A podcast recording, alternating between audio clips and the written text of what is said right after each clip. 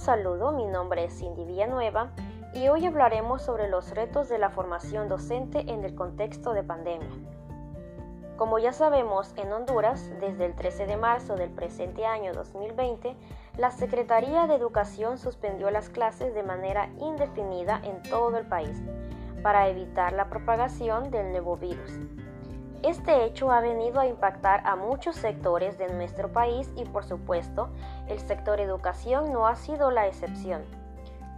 Debido a esta nueva realidad que enfrenta el país, se ha tomado una estrategia de enseñanza, pues claro está que a pesar de no continuar con las clases de forma presencial, no significa que nuestros niños dejen de recibir el pan del saber.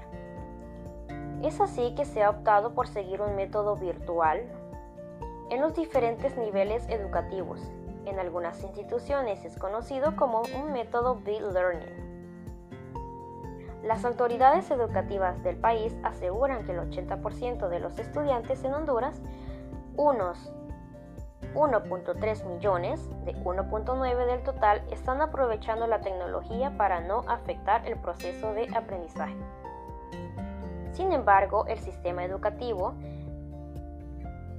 ha dado a conocer que existe un 70% con características y condiciones rurales y con fragilidad en la formación docente vinculado al uso y manejo de las áreas tecnológicas, lo cual se podría mencionar que es uno de los principales retos que han enfrentado los docentes en este tiempo de o contexto de pandemia.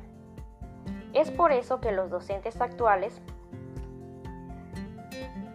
enfrentan una situación no vivida antes, ya que ser tutores de sus alumnos pero alejados de un salón de clase representa un problema o en este caso un reto.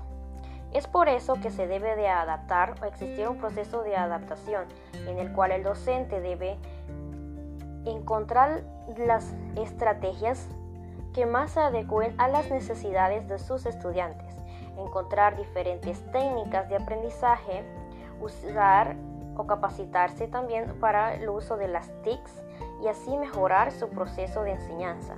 Actualmente existen diferentes plataformas, programas o apps que facilitan la labor del docente en este contexto de pandemia. Se podrían mencionar, por ejemplo, el uso de Zoom, Google Classroom y otras que facilitan este proceso. Uno de los nuevos retos también que presentan los docentes es el proceso de capacitación. Sin embargo, este puede requerir también una nueva oportunidad para poder seguir actualizándose.